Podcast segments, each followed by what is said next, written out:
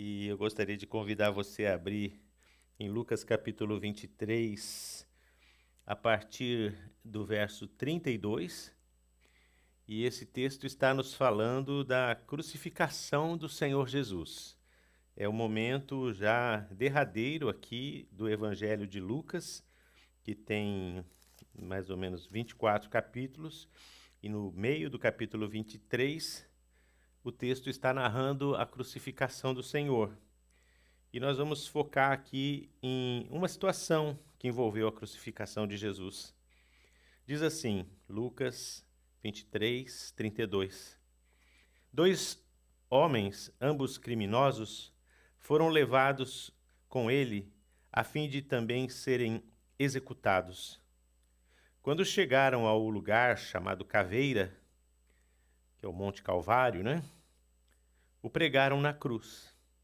Os criminosos também foram crucificados, um à sua direita e outro à esquerda. Jesus disse: Pai, perdoa-lhes, pois não sabem o que fazem. E os soldados tiraram sortes para dividir entre si as roupas de Jesus. A multidão observava e os líderes zombavam. Salvou os outros, Salve-se a si mesmo. Se é o Cristo, o escolhido de Deus, diziam. Os soldados também zombavam dele, oferecendo-lhe vinagre para beber. Diziam: Se você é o rei dos judeus, salve-se a si mesmo. Uma tabuleta presa acima dele dizia: Este é o rei dos judeus. Um dos criminosos, dependurado ao lado dele, também zombava. Então, você é o Cristo? Salve-se a si mesmo e a nós também. Mas o outro criminoso o repreendeu. Você não teme a Deus, nem mesmo ao ser condenado à morte? Nós merecemos morrer por nossos crimes. Mas este homem não cometeu mal algum. Então ele disse: Jesus, lembre-se de mim quando vier no seu reino. E Jesus lhe respondeu: Eu lhe asseguro que hoje você estará comigo no paraíso. Amém. Pai amado, Pai querido, graças te damos pela tua palavra, Senhor. Ela é lâmpada para os nossos pés, ela é luz para o nosso caminho.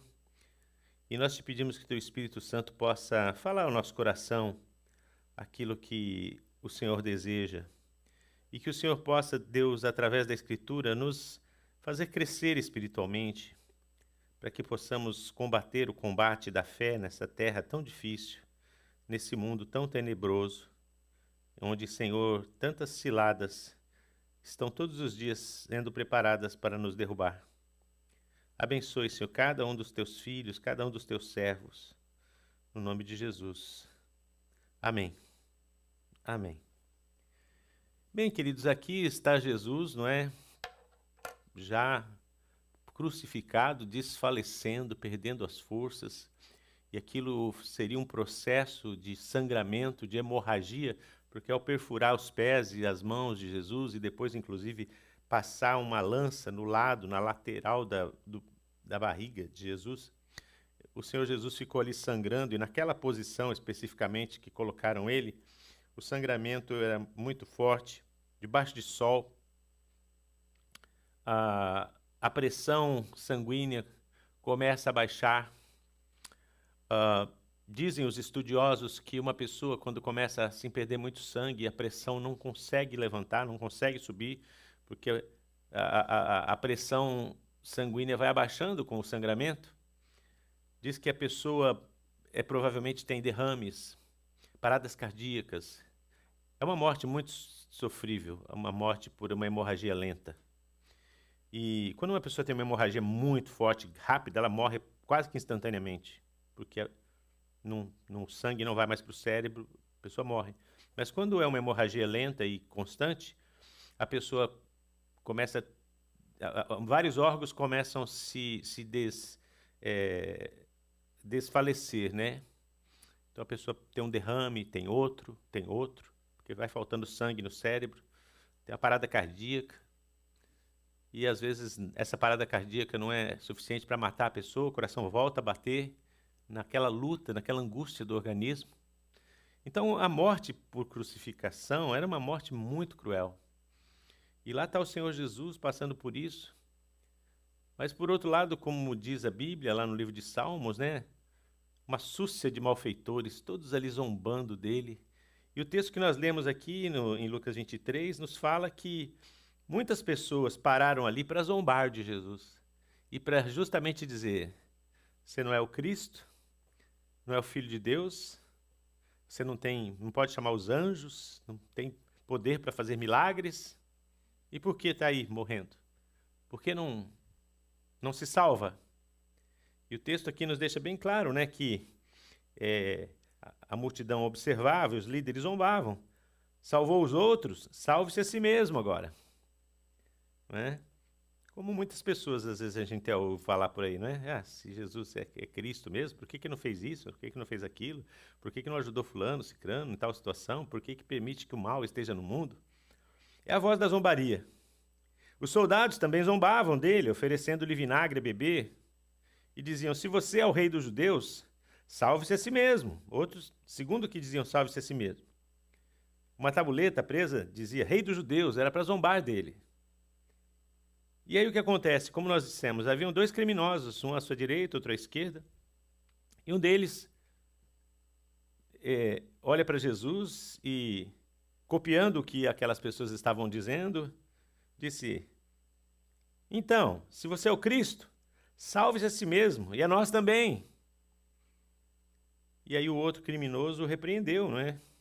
Você não teme a Deus, nem mesmo ao ser condenado à morte? E ele chega para Jesus e diz: Senhor, lembra-te de mim quando entrares no teu reino. Aqui o texto de, desta Bíblia diz: quando vier no teu reino. E Jesus respondeu para ele: Eu lhe asseguro que hoje você estará comigo no paraíso. Outros textos mais antigos dizem: Em verdade, em verdade te digo hoje, estarás comigo no paraíso. Então, Senhor Jesus está dizendo para ele: Você vai estar comigo no paraíso. E fica a pergunta, né? Como, como que, é, que pode é, é, esse homem ir Jesus, com Jesus para o paraíso, sendo ele um criminoso, sendo ele um homem que, pela sua própria confissão, era um homem que tinha feito coisas erradas e estava ali pagando pelo seu crime? Como pode uma pessoa, sendo má, ser perdoada por Jesus? É a primeira pergunta. Segunda pergunta que fica aqui é como Jesus pode dizer, em verdade te digo, que hoje estarás comigo no paraíso? Se a Bíblia diz que Jesus ficou morto três dias e ressuscitou no terceiro dia, e somente nesse dia que Jesus então foi até o céu, foi até a presença do Pai, quando uma das mulheres chegou lá e tentou tocá-lo, ele disse: Não, não me toque, porque ainda não subi para o meu Pai. Parece que era importante que Jesus primeiro subisse para o Pai e depois voltasse para terminar a, a, a missão dele aqui. E como fica essa questão, então, de que hoje estarás comigo no paraíso? Né? É uma pergunta que surge. E aqui, quando a gente olha para esse texto, a gente vê que cada pessoa ali tem uma perspectiva diferente do que está acontecendo. A gente tem a, a, a, perspectiva dos opositores e dos algozes de Jesus que promoveram sua crucificação, que estavam vendo ali na morte de Jesus o fim de, um, de uma pessoa que eles não gostavam dele que era um perigo para as suas aspirações políticas, era o fim, não é? Para a perspectiva dos, dos discípulos, era aquela perspectiva da derrota. Lembram dos discípulos no caminho de Emaús? Quando eles vão andando pelo caminho de Emaús e Jesus chega perto deles e pergunta: o que está acontecendo? Eles falam: só você não sabe o que está acontecendo, o que está acontecendo nesses dias aqui. Nós pensávamos que Jesus por ter feito muitos milagres, ele era o Messias, mas nós nos enganamos, nos equivocamos, estávamos enganados. A perspectiva da decepção, da frustração. Por outro lado, a perspectiva do próprio Senhor Jesus, humano, ali, sua, seu, do ponto de vista humano, quando ele diz Eli, Eli, lama sabachthani, né? Deus meu, Deus meu, por que me desamparaste?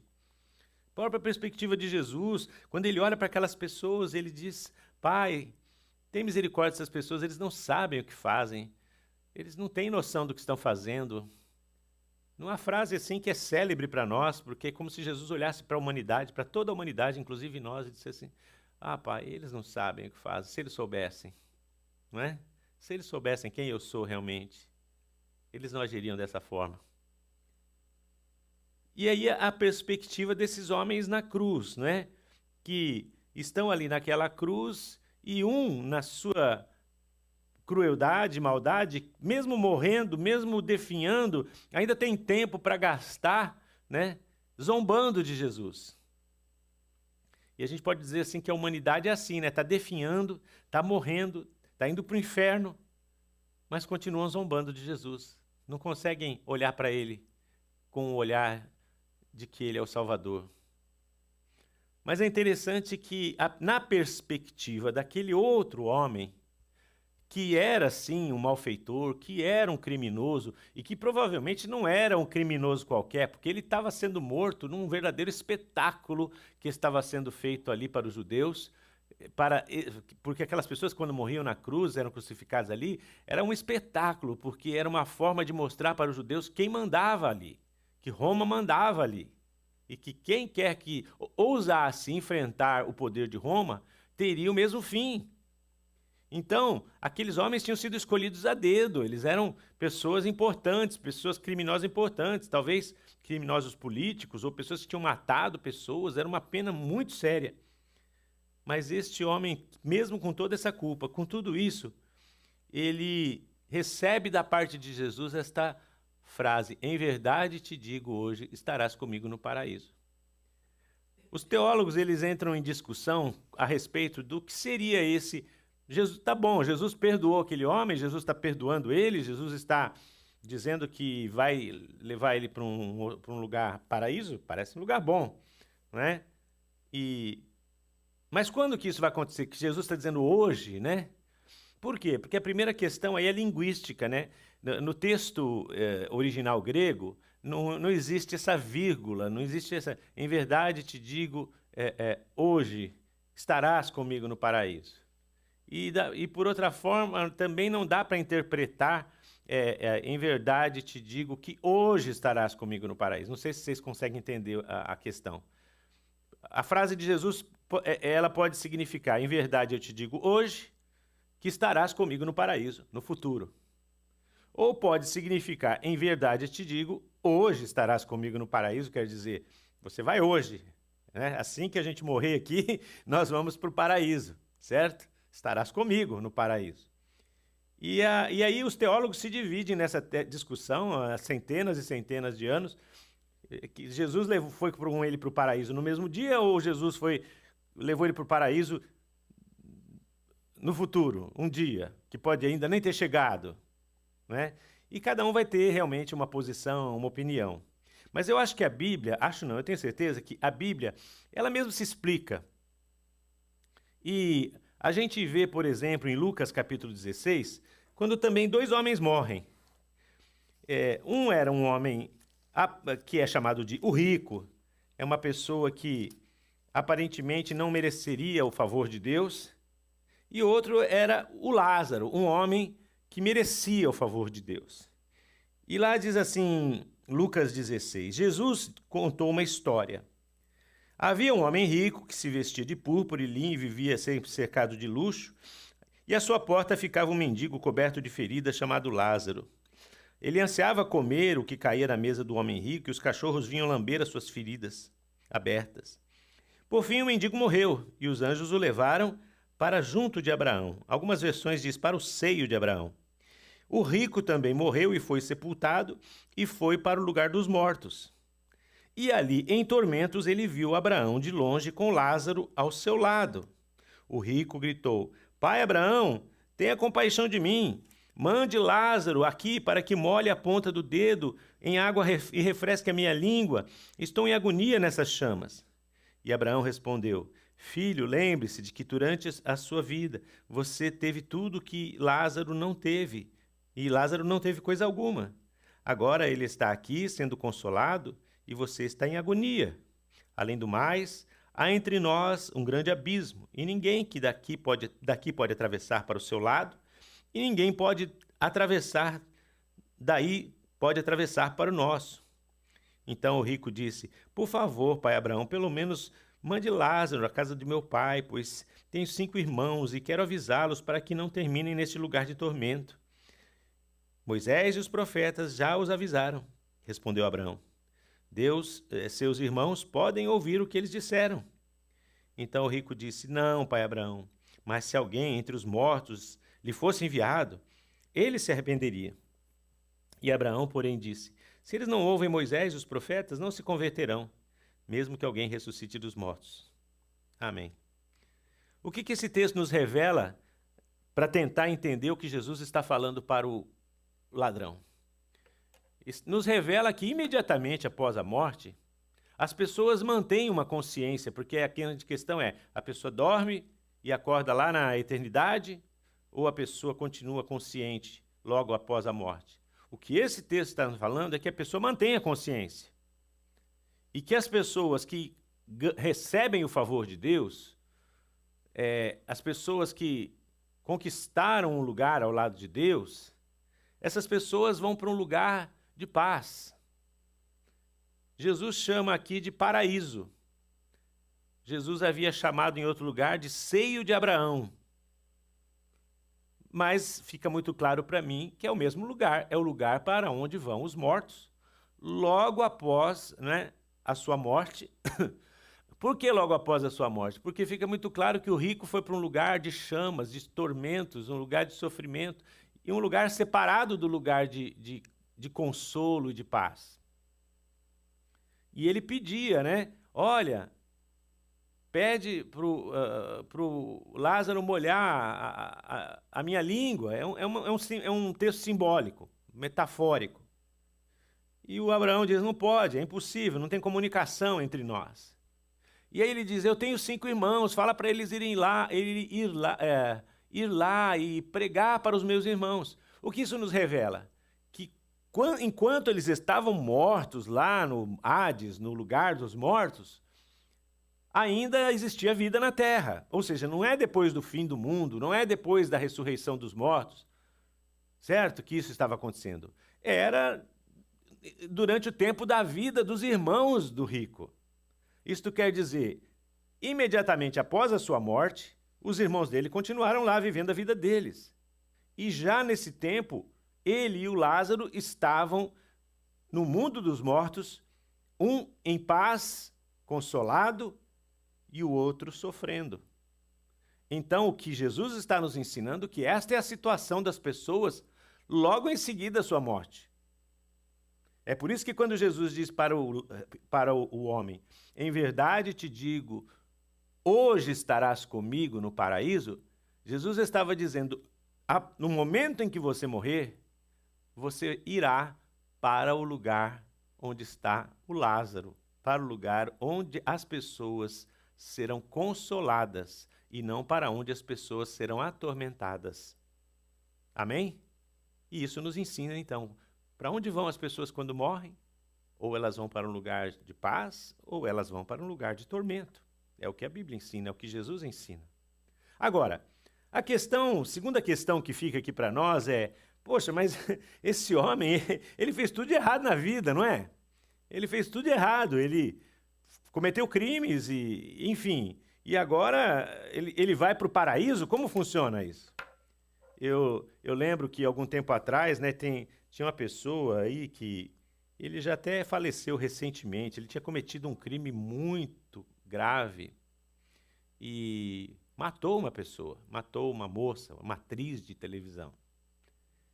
E ele passou um tempo na cadeia, mas foi um tempo pequeno pelo tamanho do crime que ele cometeu. E ele saiu da cadeia e as pessoas ficavam muito revoltadas. Eu também sou um dos que não gostei não dele ter sido libertado. Acho que ele poderia ter sido um bom crente lá na cadeia o resto da vida. Porque o tamanho do crime que ele cometeu, acho que justificavam a pena assim, perpétua. Mas as leis do Brasil, não é? A gente sabe. E ele saiu logo. Mas o que importa é que ele se converteu, ele entregou a vida para Jesus e, inclusive, no fim da vida dele, ele era até um, um pastor, um pregador. E muita gente dizia: não, alguém que cometeu um crime como esse vai para o inferno. Não tem salvação. É verdade, todos nós iríamos para o inferno. nenhum de nós teria salvação. Mas é por isso que Jesus morreu na cruz para pagar pelos nossos pecados. A Bíblia diz: o castigo que nos traz a paz estava sobre ele. Ele recebeu sobre ele o peso das nossas culpas, inclusive as culpas desse homem, esse homicídio, esse assassinato que esse homem cometeu. Porque Deus pode perdoar qualquer pecado. Esse ladrão que estava ali, que a gente fala ladrão, mas a Bíblia diz aqui malfeitor, a gente não sabe qual é o crime que ele cometeu. Esse malfeitor talvez fosse um homicida, tivesse matado alguém. Mas ele estava exatamente em frente daquele que estava morrendo na cruz para salvá-lo dos seus pecados.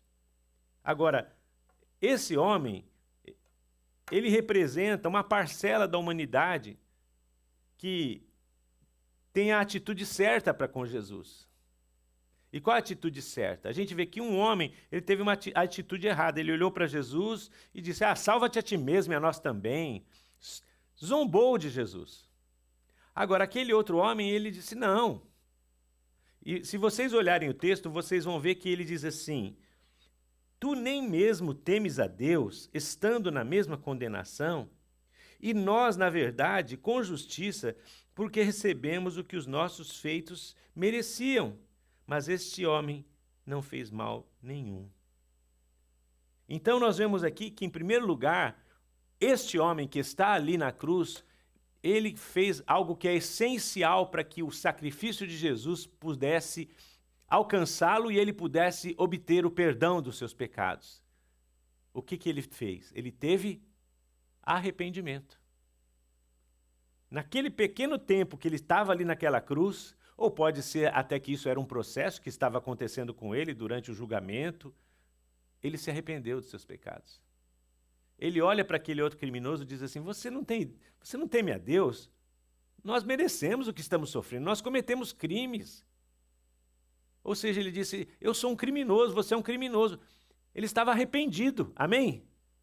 E da mesma forma, nós vamos encontrar o favor de Deus, vamos encontrar o favor de Jesus no momento em que a gente olhar e a gente reconhecer: não, realmente, eu cometi pecados, pecados sérios, pecados que não merecem o perdão de, da sociedade, pecados que são condenados pela sociedade, pelo mundo, pela lei. Mas eu me arrependo dessa minha condição de pecador. Eu me arrependo.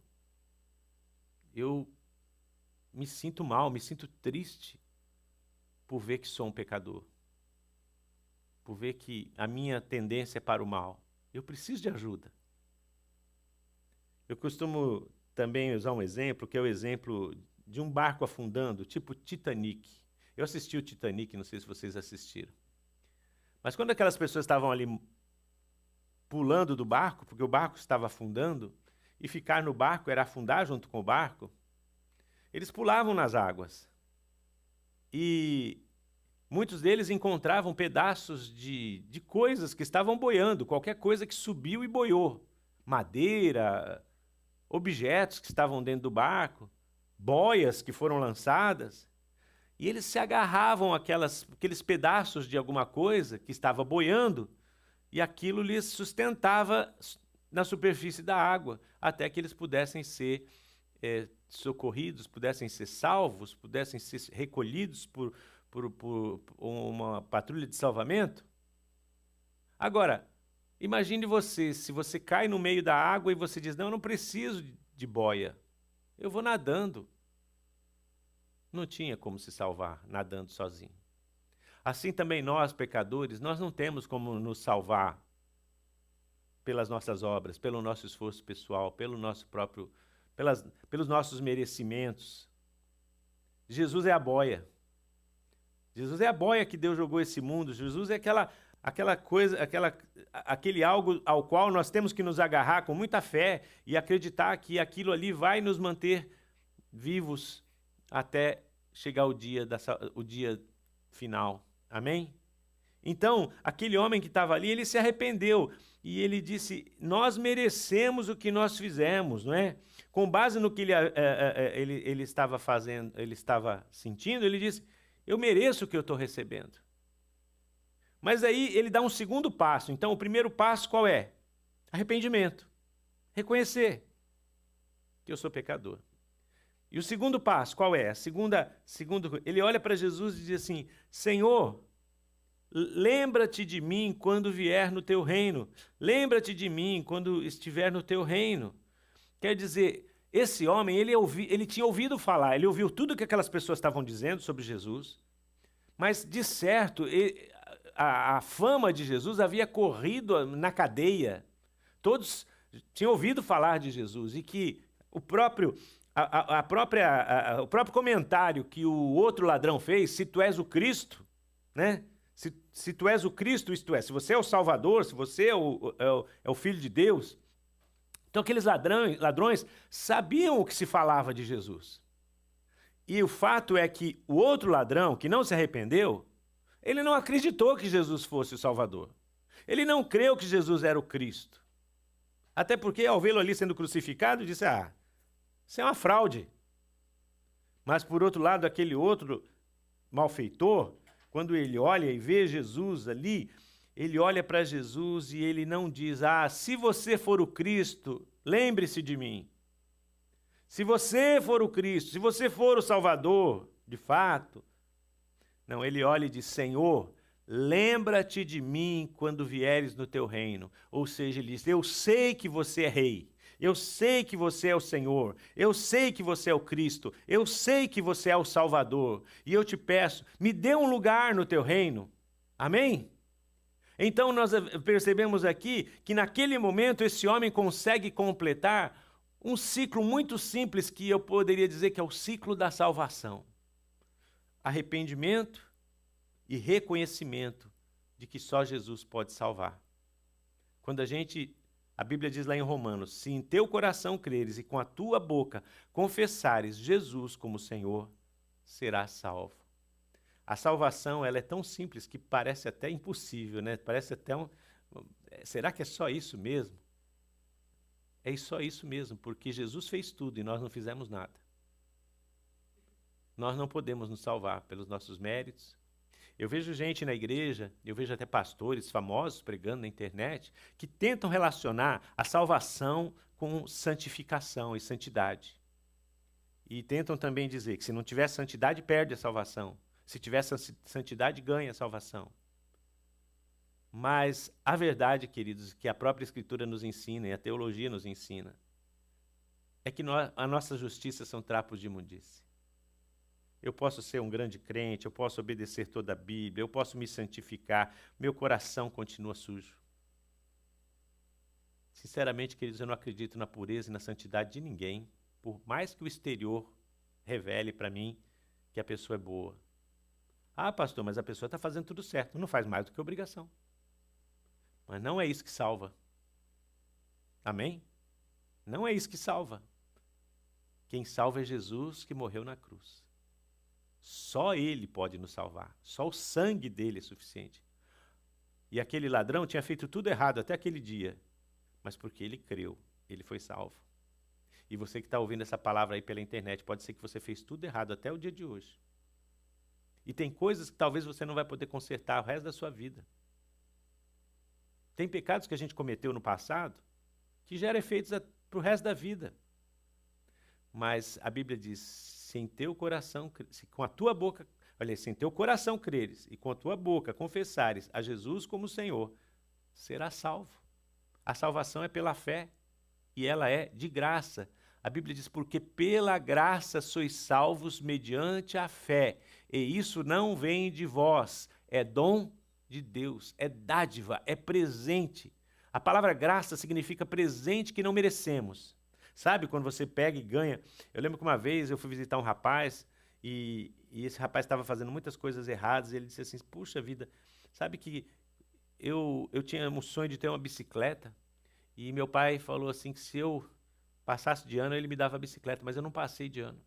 E meu pai me deu a bicicleta mesmo assim. Aquele dia eu pensei, o pai dele foi gracioso, deu a bicicleta mesmo ele não merecendo, não é? Você fala, ah, mas assim, isso não, não pode. Você está criando uma pessoa mal educada, né? Mas o amor de Deus por nós é assim. É graça sobre graça. Não é essa música que a gente canta? Graça sobre graça recebi, né? Tem uma música do Asaf Borba que diz: Quando terminar esta vida e lá no céu eu chegar, haverá uma multidão de irmãos esperando para me abraçar e perguntarão a uma voz, olhando para mim: Ó, oh, conta-nos como você, irmão, venceu e chegou aqui. E a música diz: Foi graça. Foi graça, irmãos. Superabundante graça. Foi só pela graça de Jesus que eu venci e cheguei aqui. Porque se for pelas nossas obras, irmãos, nós estamos condenados e perdidos. Se for pelos nossos méritos, se for pela nossa santidade, santificação, nós estamos condenados. É pela graça que nós somos salvos. A santificação ela é um processo de gratidão. Quando a gente, agradecido a Deus por tudo que Ele tem feito por nós, a gente se esforça para é, viver uma vida que agrade a Ele. E eu digo para os irmãos que por mais que a gente se esforce, a gente nunca consegue 100%. Mas o amor de Deus continua 100%. O que aconteceu? Jesus olhou para aquele moço e disse: Em verdade te digo, hoje estarás comigo no paraíso. Ah, então naquele dia ele foi para o céu? Não, ele não foi para o céu, porque naquele dia a Bíblia diz que Jesus foi ao Hades naquele dia. Diz assim que Jesus desceu ao Hades, né, pregou aos espíritos em, em prisão, e depois, ao terceiro dia, ele ressuscitou, ele é, é, foi, subiu aos céus, levou cativo o cativeiro e deu dons aos homens. ah, pastor, então aquele moço não foi para o céu? Não, naquele dia ele não foi para o céu, ele foi para um lugar chamado paraíso. E hoje, quando as pessoas morrem, para onde elas vão? Hoje elas vão para o céu. Porque quando Jesus ressuscitou, ele trouxe cativo o cativeiro. Amém? Mas as pessoas que morrem sem Jesus continuam indo para aquele lugar de, de sofrimento.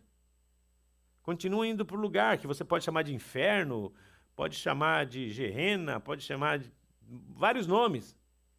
Mas é um lugar de, de sofrimento para onde vão as pessoas que não creram no poder salvador de Jesus Cristo na cruz. E que nessa manhã, nessa noite, ou melhor, nesse primeiro culto de oração de 2023, se você ainda não entregou sua vida para Jesus, você possa hoje dizer: Eu me arrependo dos meus pecados. E eu peço perdão a Deus, eu peço perdão pelos meus pecados.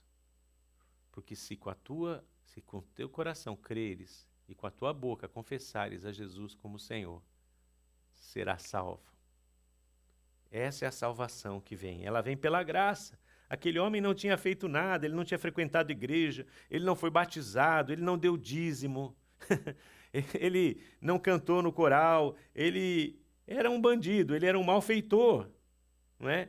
E, mas ele recebeu o benefício da fé.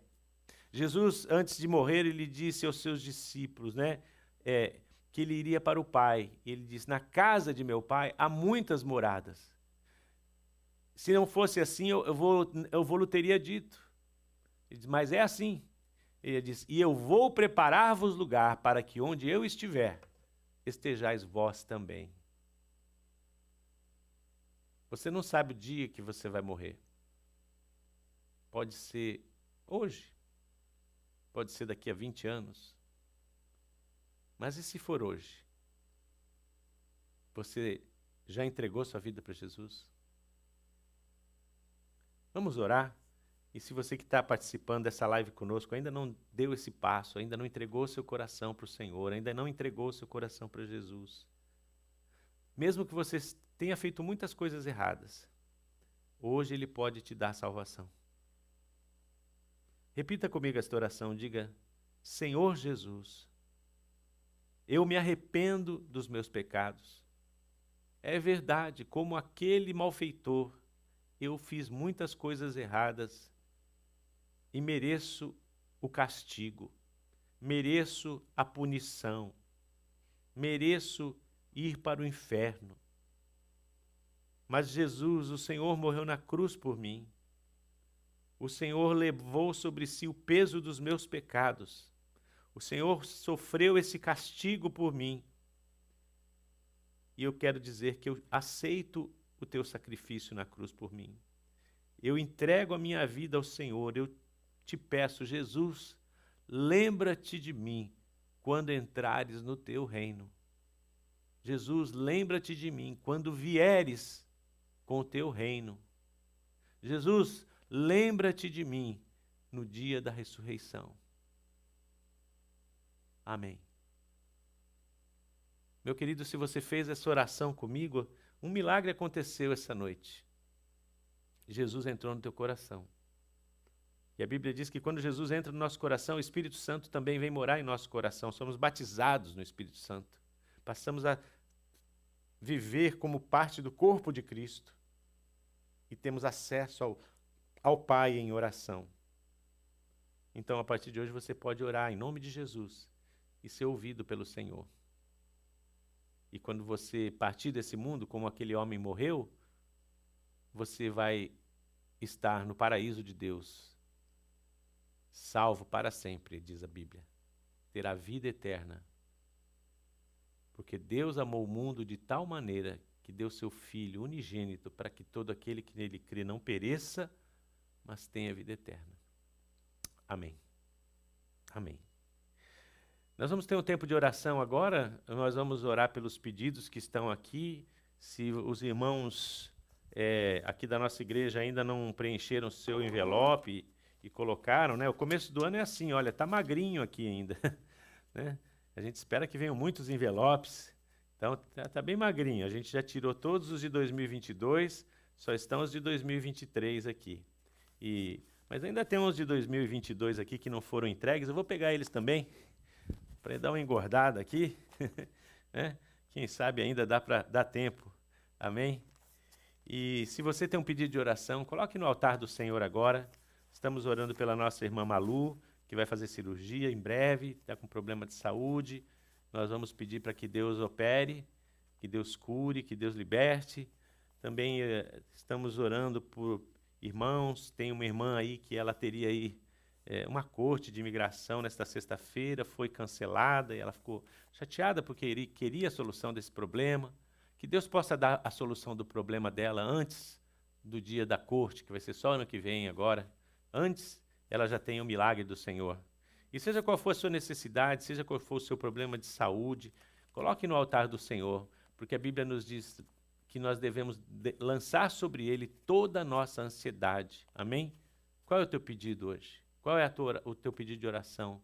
O que você espera que no ano de 2023 aconteça finalmente na sua vida? Amém? Vamos orar? Pai nosso que está nos céus, em nome de Jesus, entramos na tua presença, pecadores que somos, nós não merecemos, Deus, tua graça, não merecemos teu favor, somos iguais àquele malfeitor na cruz, só fizemos às vezes coisas erradas na nossa vida, não temos merecimento algum, e ainda que nós fizéssemos coisas que pudessem, Senhor, falar que a nossa vida é uma vida exemplar, mesmo assim, Senhor, continuaríamos sendo pecadores e merecedores da tua graça, mas é pela tua graça, a tua palavra diz, porque pela graça somos salvos, Pai. Então é pela graça, é pelo sangue de Jesus, é pelos méritos de Jesus que nós entramos, ó eterno Pai, Deus eterno que está sublime e poderoso, habitando todo o universo. Nós nos buscamos a tua presença agora, soberano Deus, em nome de Jesus, para clamar, ó Deus Todo-Poderoso, pela tua misericórdia sobre a nossa vida, Pai. Precisamos do teu favor, Pai. Precisamos, Senhor, da tua ajuda, porque nós não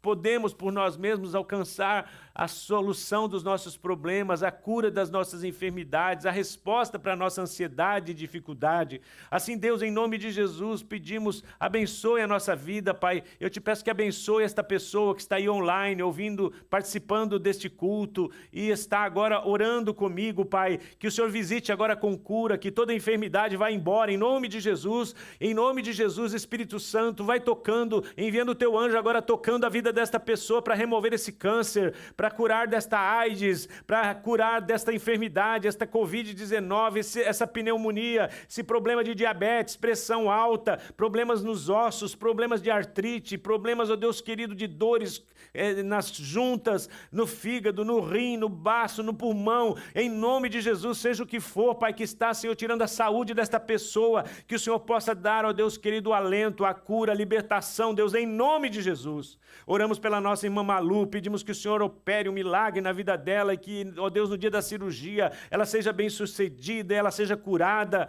Também te pedimos, ó Deus querido, pela nossa irmã com problema na imigração, Deus, que venha a solução para este problema. Ó Deus, eu oro aqui pela Débora, eu oro pela Andréia, pelo Elionai, Senhor, oro pelo, pelos irmãos da nossa igreja, oramos, Senhor, pelos, pelos demais membros da nossa igreja que estão participando dessa live, deste culto, Pai. Opera um milagre na vida dessas pessoas, Pai. Colocamos no teu altar agora esses pedidos que estão aqui nesses envelopes, Pai. Oh Deus querido, é a primeira vez esse ano que vamos orar, Senhor, por esses pedidos e nós vamos orar até o dia 31 de dezembro, Deus. E eu tenho certeza que muitos outros envelopes vão chegar aqui a semana que vem e durante as outras semanas vão chegando.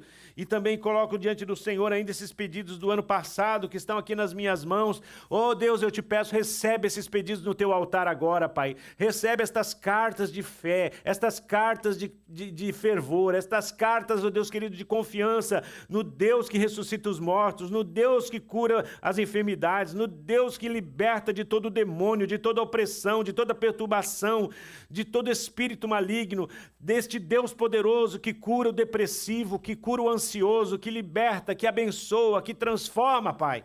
Em nome de Jesus, Senhor. Em nome de Jesus, faz um milagre, Pai. Faz um milagre nesse filho, Senhor, rebelde, nesse filho, Senhor, que se afastou dos seus caminhos, nesse filho, ó Pai querido, que tem se encaminhado para o pecado. Faz um milagre, Pai.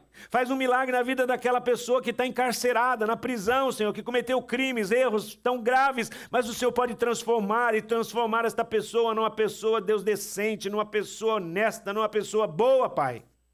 Deus, em nome de Jesus, Senhor, te pedimos, Senhor, um milagre nas finanças, te pedimos um milagre nos negócios, te pedimos um milagre, Senhor, nos business, nos empregos, nos problemas financeiros e materiais que os teus servos atravessam. Se alguém, Senhor, que está desempregado, Pai, que o Senhor abra a porta do emprego. Se alguém, Senhor, que está fazendo um negócio, que o Senhor oriente, Senhor, que o Senhor dê sabedoria, que o Senhor dê instrução e entendimento para fazer a coisa correta e não tomar o passo errado.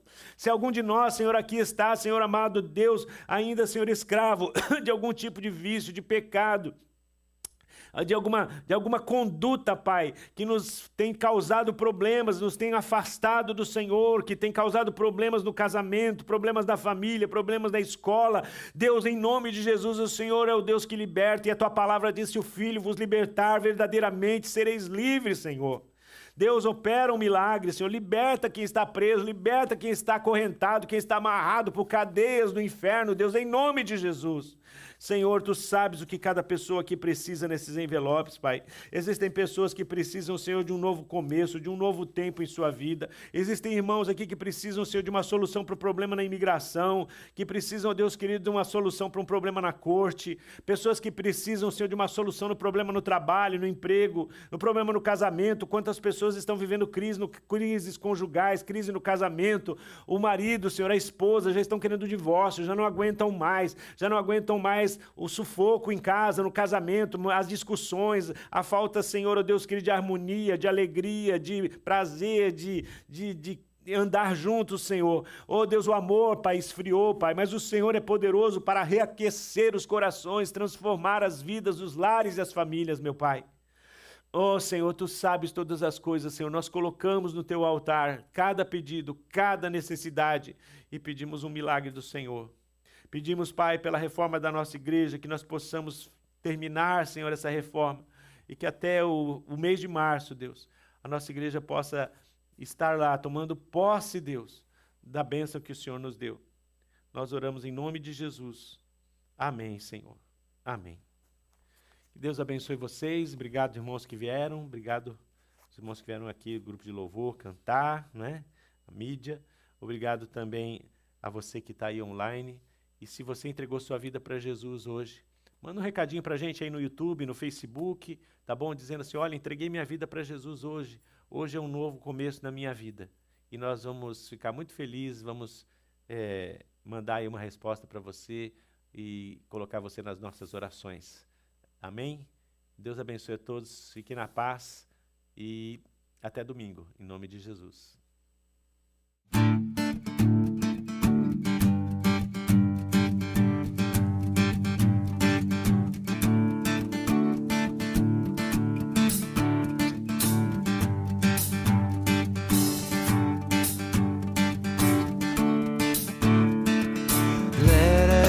nation bound.